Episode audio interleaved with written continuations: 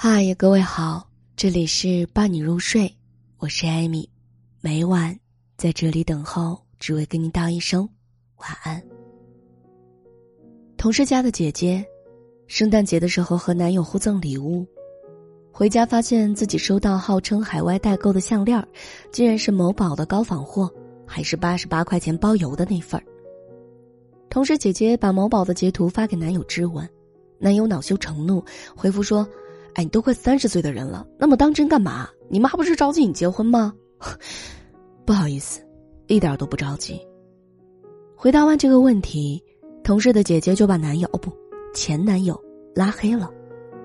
同事说，他妈妈最常挂在嘴边的话就是：“你们姐妹俩婚姻大事一定要谨慎，如果找不到好男人，宁肯一辈子不结婚也没有关系，爸爸妈妈养得起。”每每这个时候。同事和姐姐都会骄傲的补充：“我自己也养得起。”我还有个同学，据说前几年家里催婚催得很急，恨不得把她第二天就能嫁掉，而这几年不催了，不光不催了，还劝她慢慢找。原来，当初他们家亲戚有几个年纪相仿的小姐妹都早早的嫁出去了，只剩她还孤身一人，爸妈觉得丢脸，就各种催啊催。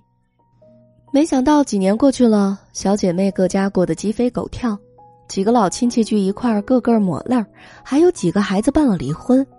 尤其离他们家最近的一个，不光离婚，还背负了渣男凭空捏造的几十万的债务，到处说理都说不清。同学的爸妈真的被吓到了，再也不敢催女儿结婚了，因为他们终于明白，这一代的婚姻已经和从前那个车马很慢的年代大不相同。嫁错一个人是要赔上半条命的。聪明的家长早就不再催婚了。微博有一个热帖，晒出了很多当今家长的心声。女儿嫁不嫁都可以，连同性恋我也支持，只要女儿自己能开心的幸福。因为嫁给男人真的是冒太多的风险了，不好的婆婆，无担当的老公，意外怀孕受到的伤害，太多了。碰到了这些，我宁愿女儿一辈子不结婚，或是同性恋。我也是这样和儿子说的：结不结婚，生不生孩子，孩子和妈妈姓我都没有关系，只要他幸福就好。如果你结婚后没有单身过的潇洒幸福，那就没有必要为了周围人的眼光而结婚，开心就行了。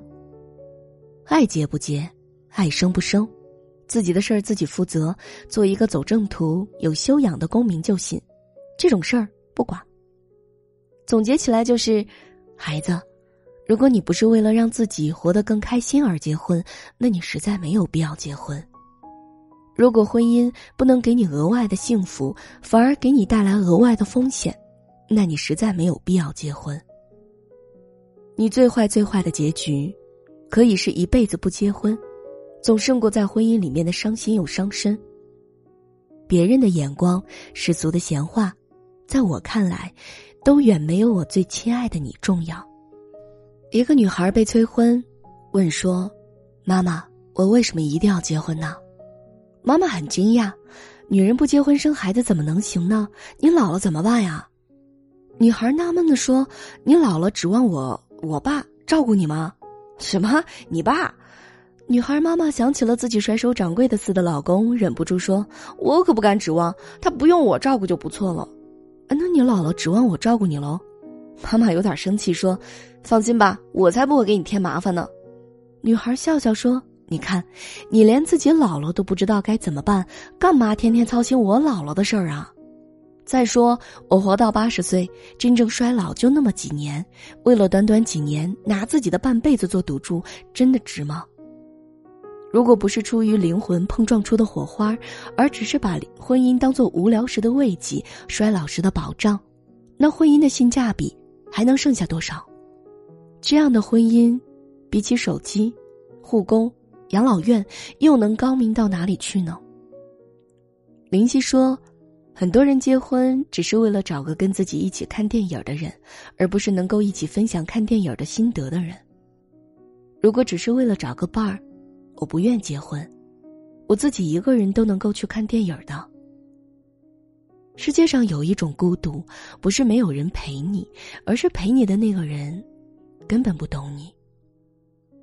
一辈子太长了，遇见错的人，远比孤独更可怕。有个网友说自己三十多岁了还没结婚呢，有一回过年回家，邻居见到随口说：“怎么还回你妈家过年呢？”他妈妈立刻怼回去：“怎么，这不是我女儿的家吗？”好的父母永远是儿女最值得信赖的港湾，绝不会为了一时的面子把儿女推向火坑。因为他们知道，假设连父母都不能给孩子真正的依靠和爱，又有什么理由要求被拉来凑合结婚的那个人，给孩子真正的依靠和爱呢？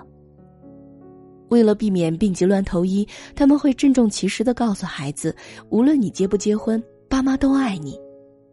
只有最空虚无能的父母，才会试图用子女虚假的幸福来证明自己的成功。这时候。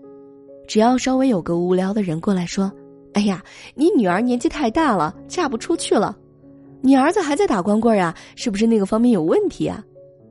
他们就沉不住气了，要把辛辛苦苦养大的孩子特价处理掉，比对待一颗白菜或者一头猪还要轻率。哪怕他们的女儿工作好、相貌好，最后却找了个秃头的酒鬼，只要结婚了就很光彩。哪怕他们的儿子有理想有抱负，最后娶了村东头的傻大姐，只要结婚了就该放鞭炮。于是，婚姻缺失了应有的门槛儿，变成了一次高风险、低回报的抽奖活动，最后奖品不尽如人意，看笑话的还是原来那一帮人。这里是伴你入睡。我是艾米，每晚在这里跟您道一声晚安。